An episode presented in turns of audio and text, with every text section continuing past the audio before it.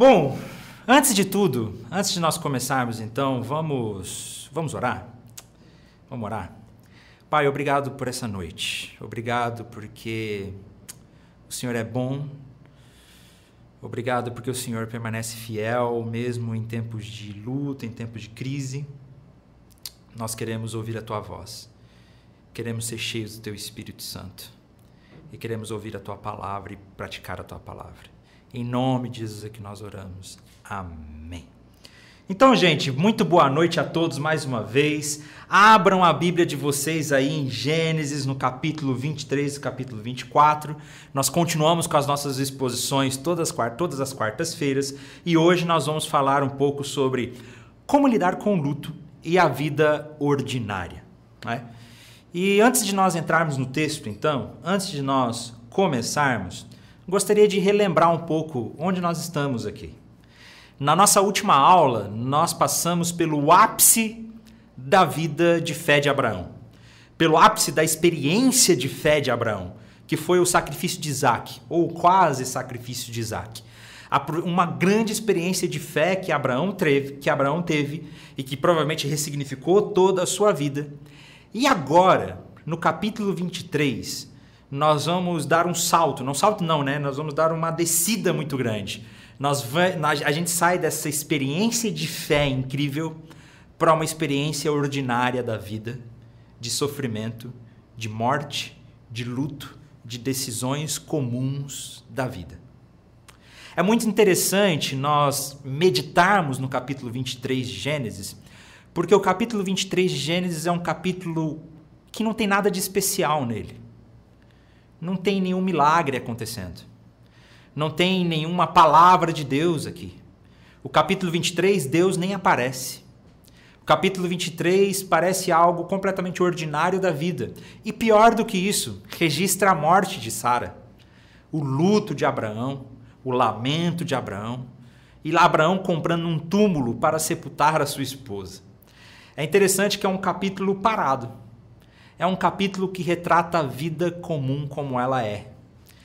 É interessante, antes de nós entrarmos nessa reflexão sobre o luto de Abraão, antes de nós entrarmos nessa reflexão da compra da caverna, do túmulo, vale a pena a gente refletir sobre essa vida ordinária, que na verdade é a maior parte das nossas vidas. Você já se perguntou nas histórias, nas histórias da Bíblia o que acontece entre um milagre e outro? O que acontece entre uma experiência com Deus e outra? Né? Entre Deus ter falado com Abraão lá em Gênesis 12, entre a experiência com Isaac, entre a, a, todas as experiências que Abraão teve, o que, que acontecia nesse meio termo, nesse meio tempo? A vida. A vida normal, a vida comum. Por exemplo, quando nós lemos o livro de Atos, lá no Novo Testamento, nós vemos ali é, capítulos de muitas experiências com Deus, de muitos milagres com Deus, de muitos atos incríveis do Espírito Santo. Nós temos histórias maravilhosas ali no livro de Atos. Mas você já parou para pensar que todo o livro de Atos conta um período de 30 anos? Aí eu me pergunto para você, pegue todas as experiências do livro de Atos e divida em 30 anos. Você vai ver que a maior parte desses 30 anos provavelmente foi de vida comum, de vida ordinária, de nada de especial acontecendo. Como nós devemos viver e como nós devemos nos portar na vida comum do dia a dia, quando Deus já não está falando tão ativamente quanto, como antes, como nós não estamos vivendo aquela experiência milagrosa. É o que nós vamos ver no capítulo 23. O capítulo 23 retrata a vida comum de Abraão, no meio do luto, no meio de uma perda, e ele negociando a compra de um terreno. Então, entre uma experiência de fé e outra, o que nós temos é a vida ordinária. E é nós vivendo, e é Abraão, aqui nós vamos ver Abraão vivendo pela fé, agindo pela fé na vida ordinária, quando Deus parece ausente. Na verdade, Deus realmente parece ausente no capítulo 23, que ele não aparece em momento nenhum. A única menção a Deus aqui é de outra pessoa que diz que Abraão é filho de Deus. Então não é Deus falando, é uma menção dizendo, ó, esse o Abraão, filho de Deus. Interessante que nessa experiência onde Deus parece ausente, nós vamos ter lições preciosas de como nós tomamos decisões, de como nós agimos em fé. Eu tive muitas boas experiências com Deus na minha vida, mas a maior parte da minha vida é ordinária. A maior parte da minha vida é tomar café da manhã, trabalhar, escrever, preparar aula, estar tá aqui com vocês. Os milagres, os sinais, as maravilhas não acontecem o tempo todo. Na verdade, 90%, até mais de 90% da nossa vida é comum. E é interessante nós analisarmos o capítulo 23 dessa perspectiva.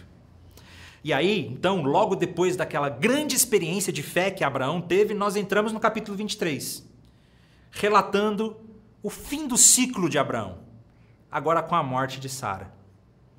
E o texto diz o seguinte, no capítulo 23: Quando Sara estava com 127 anos, morreu em Kirat Arba, hoje chamada Hebron, na terra de Canaã. Abraão lamentou a morte de Sara e chorou por ela. Vamos parar por aí. Nesses dois primeiros versículos, a gente já tem muita coisa. Nesses dois primeiros versículos, a gente já pode perceber muita coisa. Primeira coisa que eu percebo nesses dois versículos é a importância de Sara. Porque é a primeira vez que nós vemos na Bíblia a idade de uma mulher ser retratada. Quanto tempo ela viveu. Nenhuma outra mulher recebeu isso. Só Sara tem aqui tratado a idade de quantos anos ela viveu. Para ver a importância que Sara tem como mãe de uma nação, né? como parte dos, da, da, do patriarca, do, dos patriarcas. E morreu na terra de Canaã. A terra de Canaã é a terra prometida, a terra pela qual Deus chamou Abraão e prometeu que pertenceria a ele. E Abraão, agora velho, e sua esposa morre.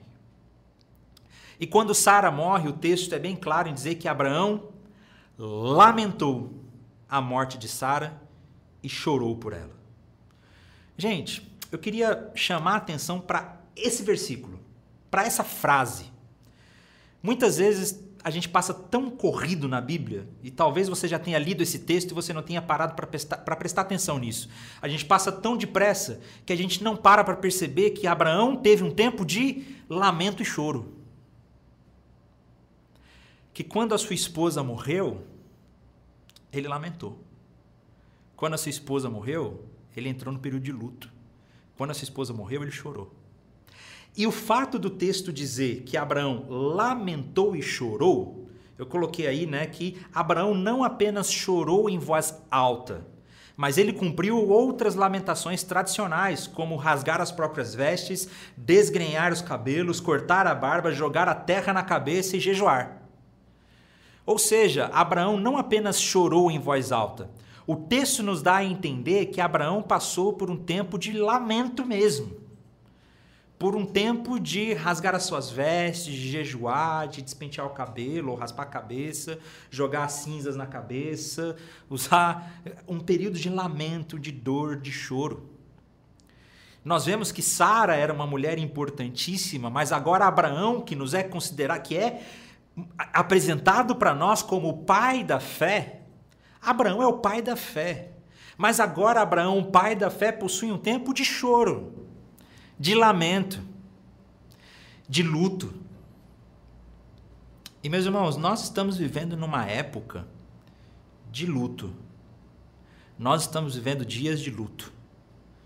Eu recebo dezenas de mensagens de pessoas falando e pedindo para falar sobre o luto e como lidar com o luto, porque são quase 500 mil mortes no Brasil nesse último ano. Quase 500 mil mortes só por causa da Covid fora todas as outras mortes.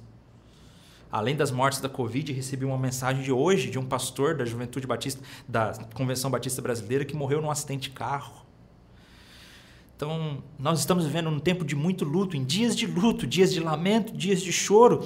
Como nós lidamos com esse tempo de tristeza? Como nós lidamos com o luto? Como que eu lido? Como que eu vivo pela fé nesse tempo que Deus parece tão distante e que eu não consigo entender o que está acontecendo? Nós vemos aqui nesses primeiros versículos, e nós vemos que no capítulo 23, Deus não se manifesta. Deus não aparece. Sabe quem tem que lidar com luto? Abraão, sozinho, com a fé dele. É interessante que nós não temos aqui Deus aparecendo para Abraão e falando: calma, Abraão, vai dar tudo certo, vai ficar tudo bem. Né? Não. Abraão agora aqui precisa se lembrar das promessas de Deus, ele precisa se lembrar da experiência que ele já teve com Deus e se apoiar na fé. E não nas emoções, mas se apoiar na fé. Porque no período que nós estamos vivendo um luto, e talvez como Abraão lamentou, no período que nós estamos lamentando, a gente muitas vezes não consegue sentir nada. Aí é que a gente precisa da nossa fé. Se apegar à nossa fé. O que fazer quando nós somos assolados pela dor?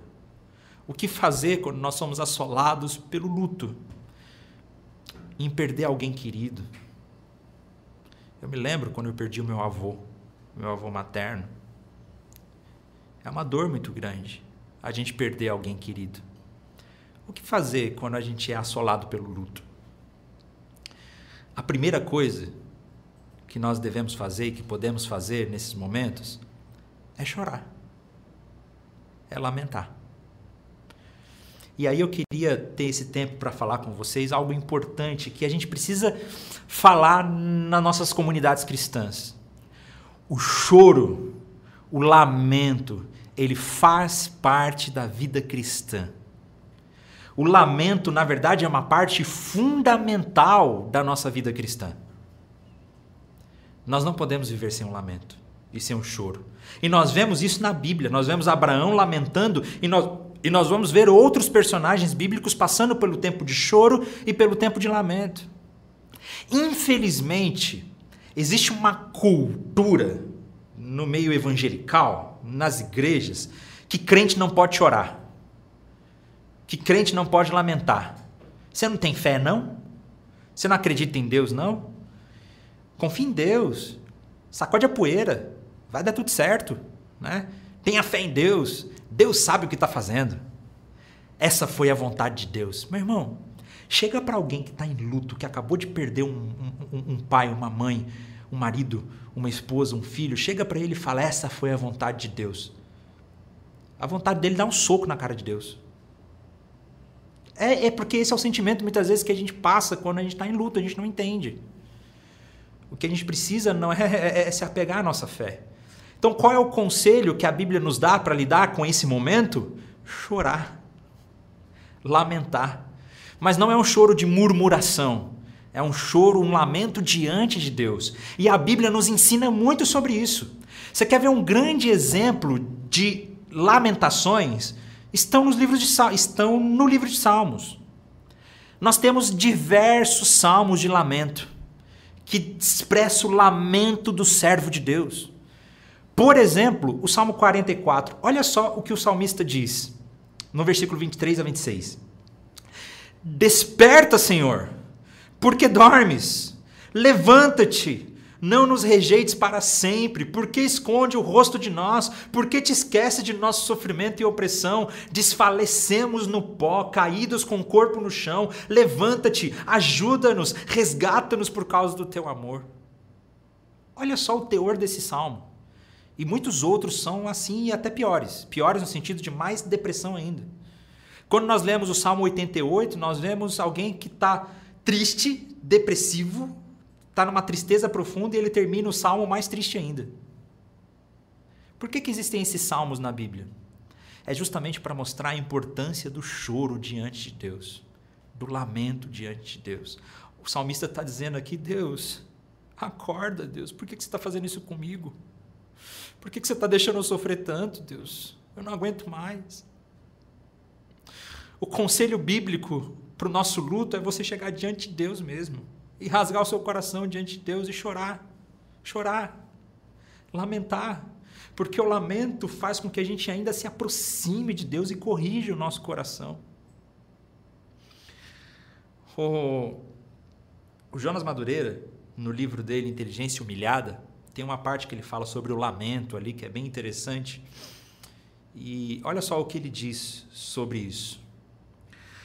Mesmo o cristão que está munido de fundamentos bíblicos, não importa quão maduro e experiente ele seja, ao ser confrontado com o mal na própria pele, ou quando subitamente se dá conta com mais clareza da presença do mal no mundo, pode entrar numa crise de fé e sentir-se impedido de dizer, como C.S. Lewis, Deus é uma porta fechada na minha cara, ao som de um ferrolho sendo passado duas vezes ao lado de dentro. Isso foi o que C.S. Lewis disse quando a esposa dele morreu. Deus parece uma porta fechada que me trancou e que não tem mais acesso para ele. C.S. Lewis. Ou, com o salmista, tua ira pesa sobre mim, com todas as tuas ondas me afligiste. Afasta, afasta, afastaste de mim os meus melhores amigos e me tornaste repugnante para eles. Sou como preso que não pode fugir. Por que o Senhor me rejeitas e esconde de mim o teu rosto? Essas declarações não são sinais de apostasia ou incredulidade. São apenas lamentações, uma maneira bíblica de botar para fora o dilema, de remover das sombras as perguntas difíceis que a, que a polícia triunfalista tanto quer calar. Meu irmão, essa teologia triunfalista de que crente não sofre, de que você tem fé e de que você precisa confiar em Deus, que você não pode lamentar e você não pode chorar, ela não corresponde com a realidade. Quando nós estamos diante de uma perda, de um luto, de um sofrimento, nós temos total liberdade de lamentarmos e, e, e falarmos das nossas crises e das nossos lamentos para Deus. Para Deus. Eu já fiz muito isso. Há um tempo atrás, eu queria contar uma experiência, eu já contei essa experiência aqui várias vezes. Né? Há um tempo atrás, eu passei por um momento difícil na minha vida, por um momento perturbador. E, e eu me lembro que as pessoas chegavam para mim e diziam: Felipe, Deus sabe de todas as coisas, vai ficar tudo bem, né? Deus está no controle de tudo, levanta a cabeça.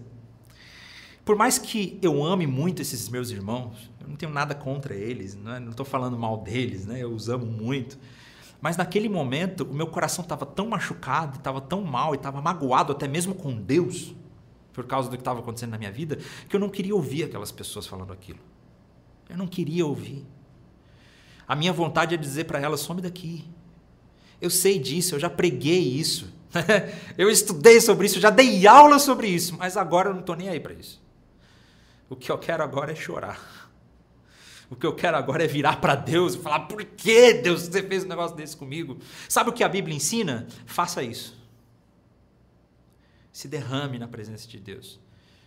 Porque é justamente esse lamento que vai fazer o nosso coração estar diante dele. Porque foi justamente esse lamento que fez que eu percebesse que Deus é tão grandioso e que ele me ama tanto. E aí eu me lembro que um amigo meu, um pastor amigo meu, me ligou e disse: Felipe, eu vou passar aí para te pegar, para a gente sair junto. Eu, beleza, pastor.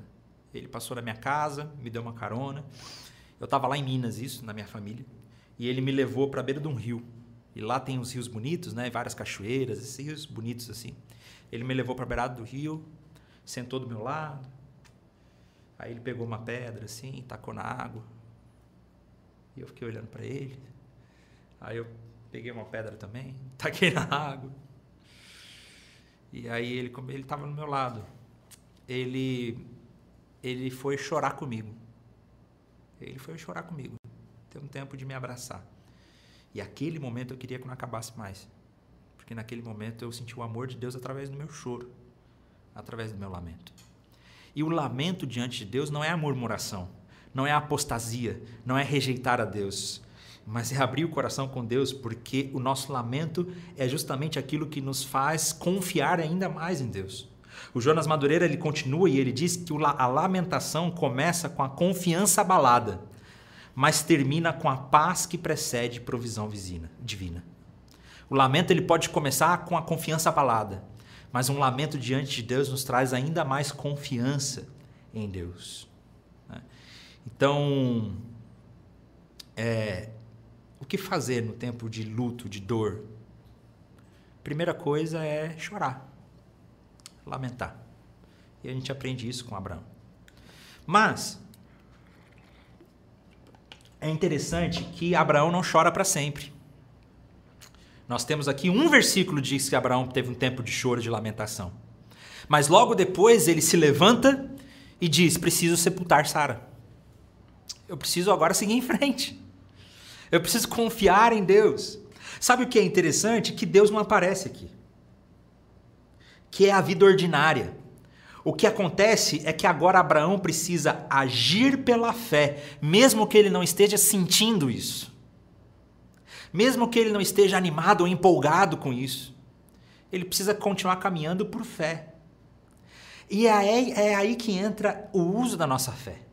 A nossa fé em Deus não é uma fé só sentimental. Não é algo subjetivo. A nossa comunhão com Deus não é algo só que a gente sente. Porque no momento de luto, no momento de dor, muitas vezes a gente não vai sentir alegria.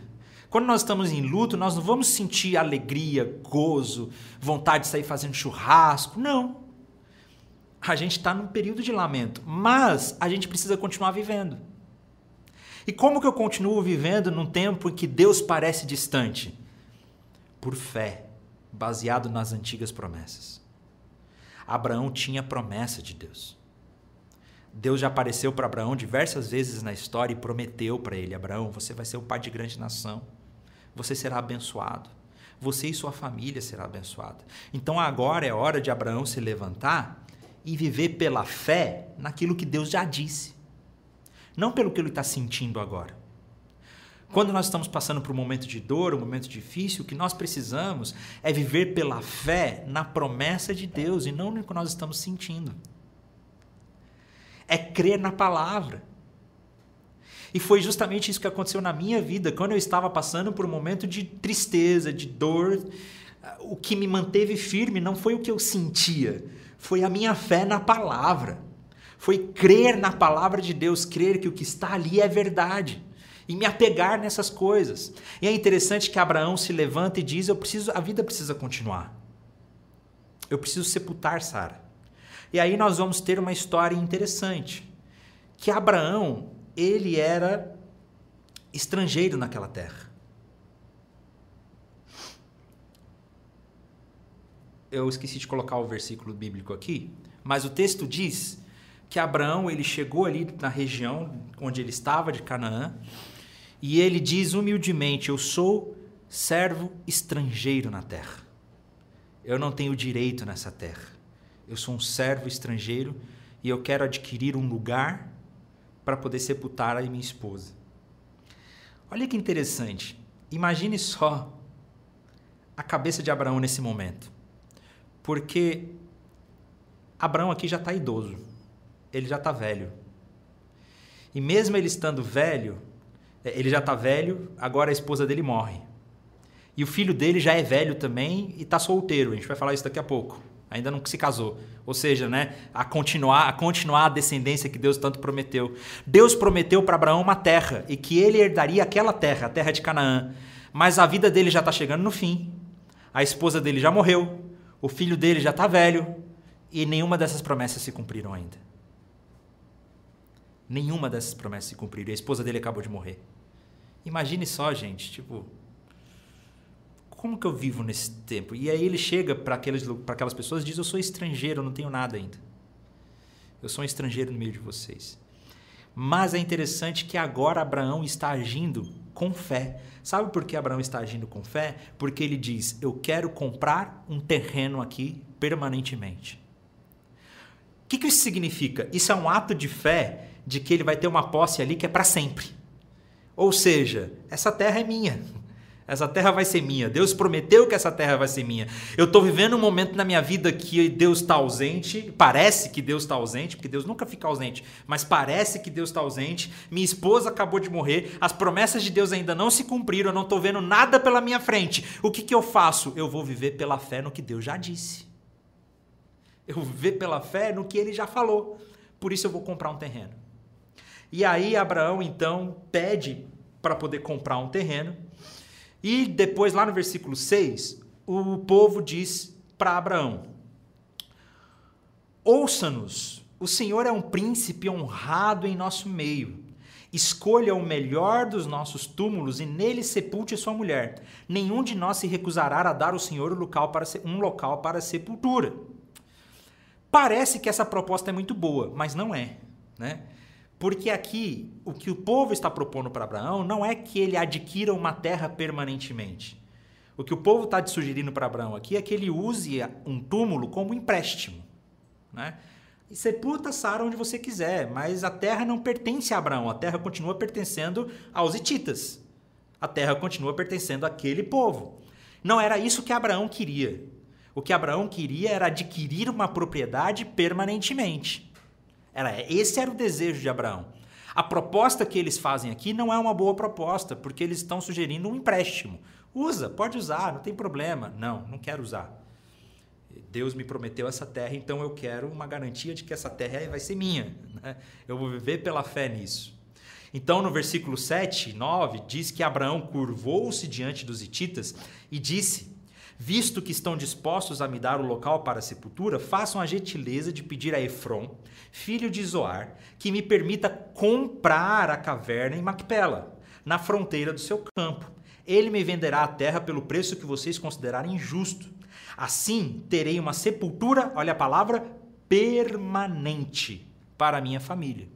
O permanente aqui é que ele estaria adquirindo um terreno permanentemente, eternamente, digamos assim, que aquela terra seria realmente dele, para sempre, para toda a geração da sua família. O que Abraão está fazendo então é viver pela fé, é ter um ato de fé, mesmo no meio de tempo de luto, de escuridão, em que a vida parece tão difícil e que Deus parece tão ausente, no ordinário da vida.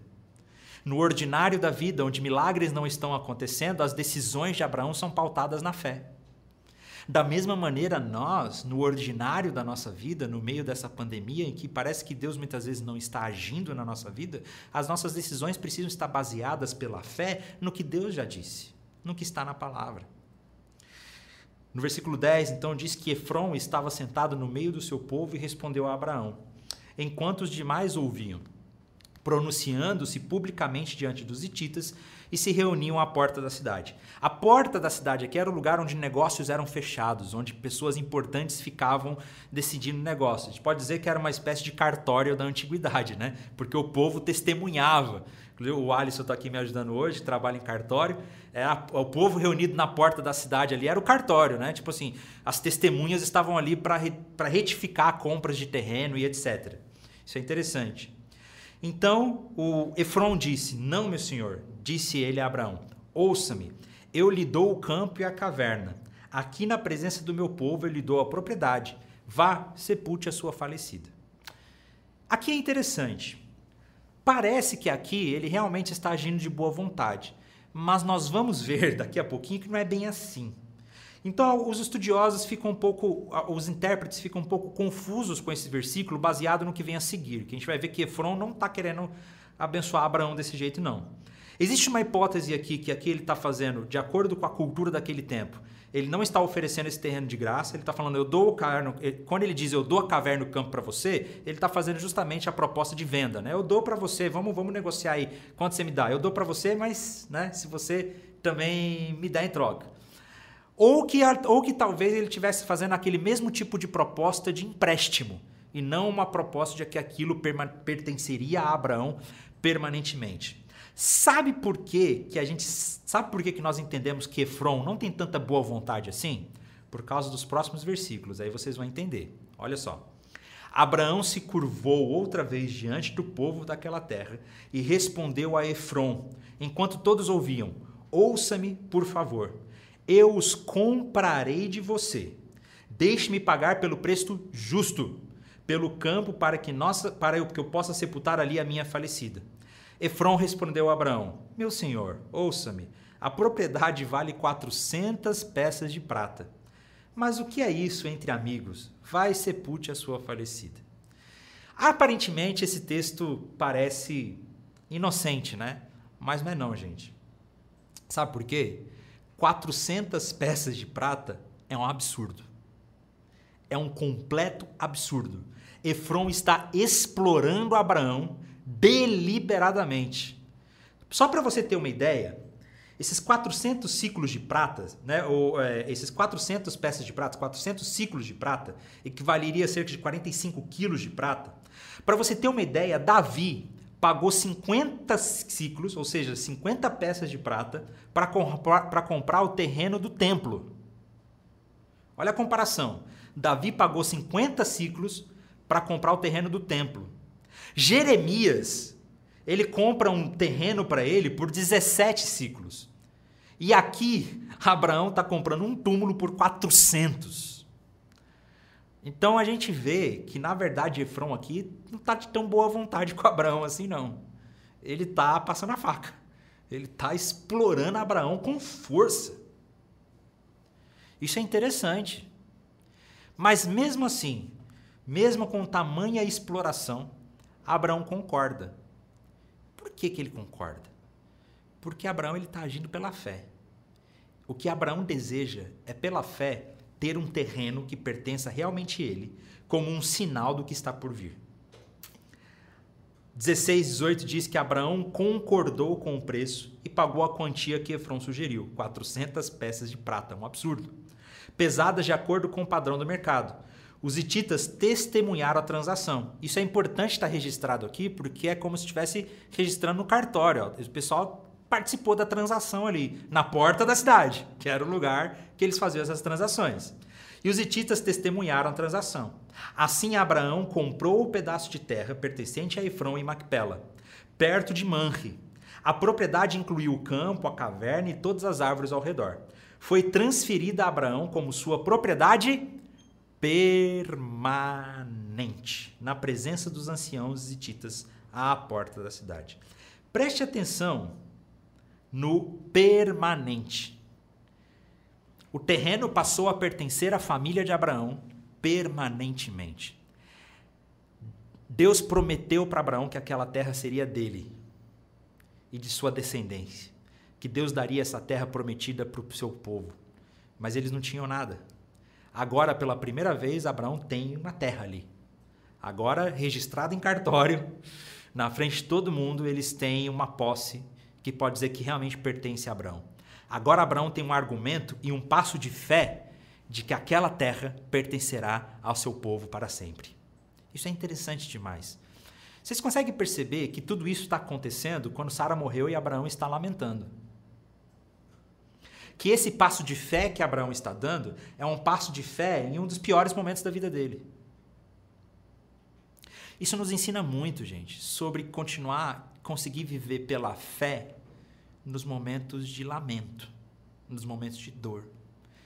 De conseguir viver pela fé nas horas ordinárias da nossa vida, em que Deus está ausente. Não está ausente, né? Vocês me entenderam em que parece que Deus está ausente, em que a gente não está vivendo milagre, que a gente não está vivendo experiências incríveis. Porque a maior parte da sua vida não vai ser de milagre, não vai ser de experiências incríveis, vai ser de vida ordinária. E de você tomando decisões baseadas na fé, naquilo que Deus já deu. E aí, no versículo 19 e 20, nós temos a, a ratificação de que esse terreno realmente pertencia a Abraão. Então, Abraão sepultou Sara, sua mulher, em Canaã, isso é importante porque Canaã é a terra prometida. Então Abraão sepultou Sara na terra prometida, na caverna de Macpela, perto de Manre, também chamado Hebron. O campo e a caverna foram transferidas dos, transferidos dos hititas para Abraão como sepultura permanente. Isso é importante. Isso significa que é permanente mesmo. A gente vai ver depois do Egito, depois do êxodo, depois que Moisés liberta o povo, é, depois no futuro, é, depois, perdão, gente, me confundi todo agora. A gente vai ver depois que quando o povo volta para a terra de Canaã, os ossos de José são levados também para que ele possa ser sepultado aqui nesse túmulo permanente, junto com a sua família. Isso é muito interessante. Agora pertence à terra de Abraão. É um passo de fé de Abraão. E a gente vê então que esse capítulo 23 é um capítulo da vida ordinária.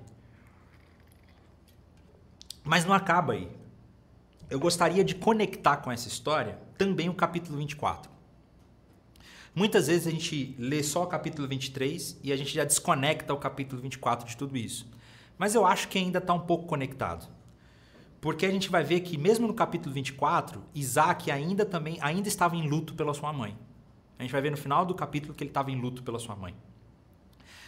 Então nós estamos diante de uma situação interessante que Abraão está velho Abraão está velho, ele já está prestes a morrer, Sara morreu.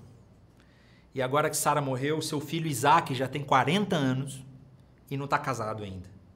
Não tem filhos ainda. Então, Abraão está ali sem a terra prometida, ele só tem um túmulo, mas sem a terra prometida, sem descendência. O filho da promessa, que é aquele que continuaria a sua descendência, ainda nem tem uma esposa. Então, agora, nesse período de luto, nesse período em que Deus parece ausente, ele precisa continuar agindo em fé e arrumar uma esposa para o seu filho. É interessante porque nessa época os casamentos eram arranjados. E aí vai uma informação para você que talvez você não saiba: essa história de casamento por amor, casamento por paixão, por decisão, isso é muito recente na história, tá, gente? Mas muito recente mesmo. Durante quase toda a história da humanidade, os casamentos foram todos arranjados, tá? Então, a gente vê que o casamento na Bíblia, ele não é uma instituição afetiva. O afeto pode existir no casamento? Claro, deve existir afeto no casamento. Mas o casamento não é moldado, aliançado no afeto. O casamento ele é aliançado numa promessa, num compromisso com Deus e com a pessoa. Então não é sentimento. O casamento não é para acontecer só enquanto eu gosto da pessoa, só enquanto ela me serve, ou só enquanto eu estou satisfeito com aquilo. Não, porque o casamento não é aliançado no afeto. O casamento é uma aliança mais profunda de compromisso. E durante toda a história bíblica eles eram arranjados. Isso é interessante. Ah, quer dizer que a gente tem que voltar para os casamentos arranjados? Não, gente, não é isso também não. Né? É um ponto muito positivo. Nós temos chegado no tempo em que a gente pode escolher a pessoa com quem nós vamos nos casar. Só que ao escolher com quem você vai se casar, você não pode escolher simplesmente por afeto, né? por, por sentimento. Não, é um compromisso, é uma aliança. E aí Isaac está solteiro, Abraão então decide que ele deve se casar. Abraão, já idoso, pega um dos seus servos mais experientes, e aí tem uma, tem uma cena bem interessante que ele pede para que o servo jure que vai encontrar uma esposa para Abraão. Eu não vou ler o capítulo inteiro, tá, gente? Porque esse é o maior capítulo de Gênesis. O capítulo 24 é o maior capítulo de Gênesis. Então eu não vou ler. Eu vou só ressaltar alguns pontos importantes para nossa reflexão aqui e fique a tarefa de casa para que você possa ler esse capítulo em casa. Então eu queria ressaltar aqui o juramento que aconteceu, que Abraão chama o seu servo mais experiente e pede para fazer um juramento. Olha só. Jure pelo Senhor, o Deus dos céus e da terra, que não deixará meu filho se casar com uma das mulheres cananitas, que vivem, que aqui vivem, mas irá à minha terra natal, aos meus parentes, procurar uma mulher para o meu filho Isaque. Então o servo colocou a mão debaixo da coxa de Abraão, seu senhor, e jurou seguir as suas instruções. é interessante esse colocou a mão debaixo da coxa de Abraão para jurar. Essa é uma curiosidade bíblica aqui, gente, uma curiosidade cultural, que talvez você vai ficar escandalizado. Né? Se tiver criança assistindo essa aula agora, né? não sei, tampa o ouvido dela ou tira da sala. Mas não é nada demais, não. Mas é que os tradutores aqui, né, eles foram um pouco assim conservadores na hora de traduzir esse texto. Não, vamos colocar coxa aqui, que é mais, mais é mais tranquilo colocar, colocar coxa. Mas o, o ato, esse juramento que está acontecendo aqui é o servo colocar a mão ali onde sai a semente mesmo dos próximos filhos, entendeu? É colocar a mão ali, segurar ali e fazer a promessa e o juramento ali. Imagina que estranho. Vamos fazer uma promessa aqui, Alisson.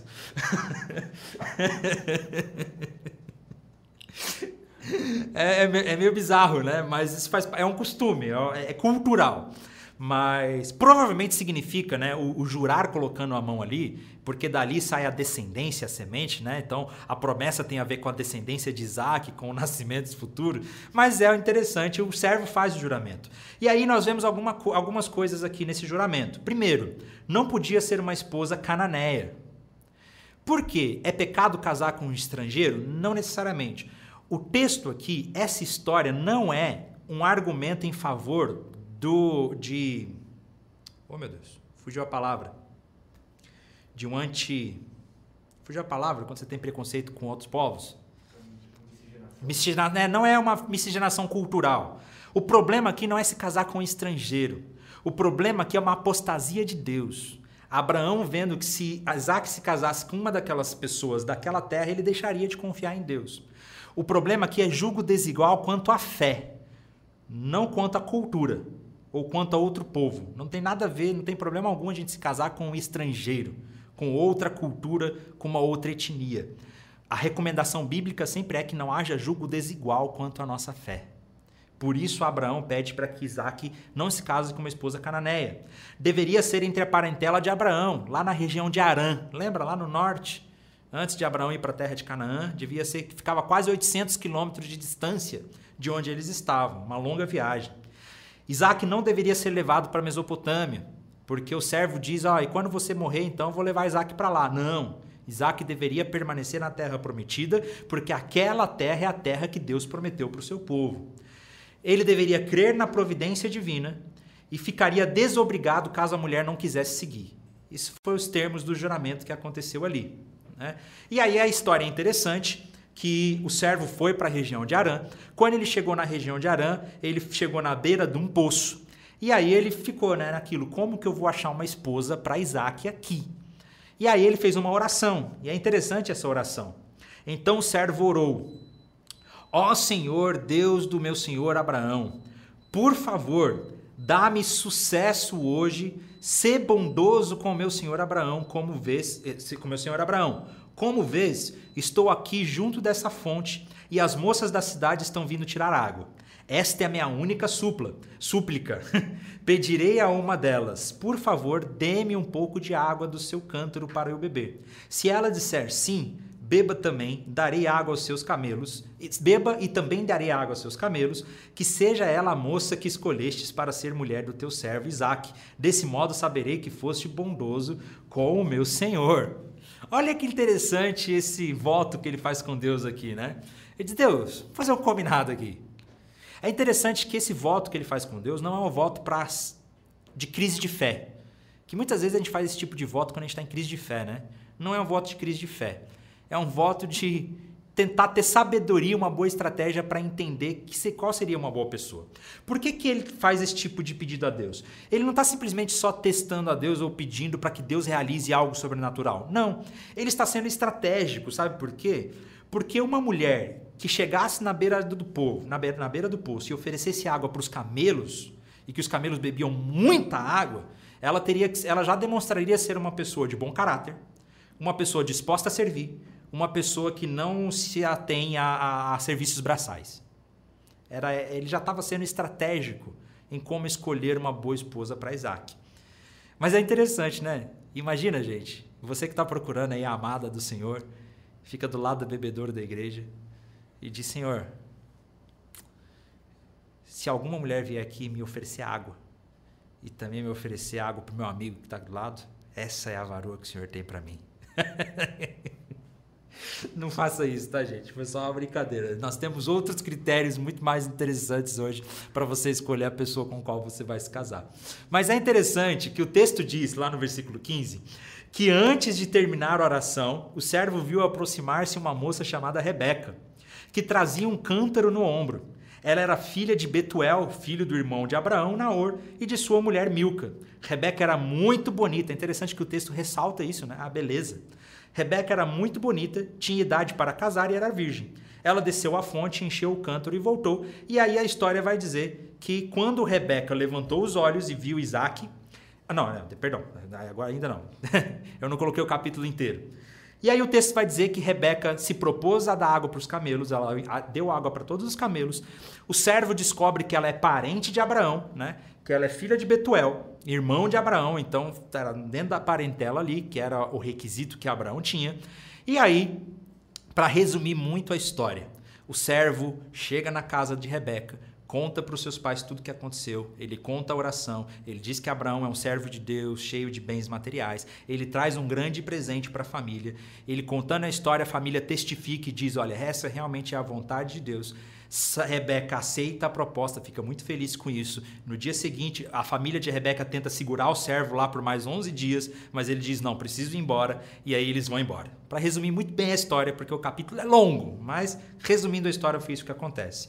Quando eles estavam então retornando para Canaã, diz que, lá no versículo 64, que quando Rebeca levantou os olhos e viu Isaac, desceu do camelo no mesmo instante e perguntou ao servo: Quem é aquele homem que vem pelo campo ao nosso encontro? Imagina só, tipo um Rodrigo Hilbert, né? Lenhador chegando, se aproximando. Não, mas É, vindo ao contra. Quando ele respondeu, é o meu senhor, Rebeca cobriu o rosto com o véu. Depois o servo contou a Isaac tudo que havia feito. Isaac levou para a tenda, Isaac a levou para a tenda de Sara, sua mãe.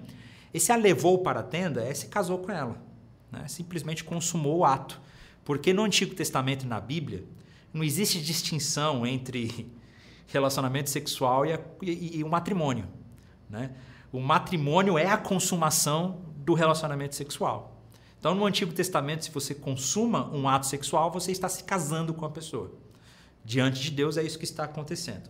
Isaac levou -a para a tenda de Sara, sua mãe, e Rebeca se tornou sua mulher. Ele, olha que interessante, mesmo sendo um casamento arranjado, ele a amava profundamente. E nela encontrou consolação depois que sua mãe morreu. Olha que interessante, no final do capítulo 24, nós vemos que o período de luto ainda existia. O período de luto ainda estava ali. A vida ordinária ainda estava seguindo. E agora, num passo de fé, Abraão segue em frente, Isaac também segue em frente com a sua família e com a sua nova esposa. E aí nós vamos ter o fim do ciclo de Abraão, o fim do ciclo dessa história desse herói da fé, que nos é apresentado como pai da fé. E o que fica para nós hoje é que em tempos de luto, nós podemos lamentar e chorar diante de Deus, abrir o nosso coração diante de Deus. E é uma grande oportunidade para que nós possamos caminhar por fé, não por sentimentos, mas por fé nas promessas que Deus já fez e agir baseado no que Deus já fez. Amém, meus irmãos. Muito obrigado, meus queridos, pela presença de todos vocês. E a minha oração o meu sentimento por todos aqueles que perderam alguém, estão passando por um tempo de luto, é, diante desse momento que nós estamos vivendo. Que Deus abençoe vocês grandemente. Amém? Semana que vem, nós entraremos numa nova etapa, porque agora nós vamos começar a falar sobre os patriarcas. Agora nós entraremos na história dos patriarcas da história de Israel. Vamos começar então com a história de Jacó e Esaú, né? a linda história, a treta, os casos de família. Semana que vem é casa de família, gente. Quem gosta de casa de família aí, semana que vem é casa de família com a treta de Jacó e Esaú. Exa Jacó, mentiroso, enganador seu pai, enganou todo mundo, pegou a herança da família, e aí a treta rola solta. Vai ser muito bom a gente tentar entender e meditar nesses textos. Tá bom, gente? Que Deus abençoe vocês então e até semana que vem.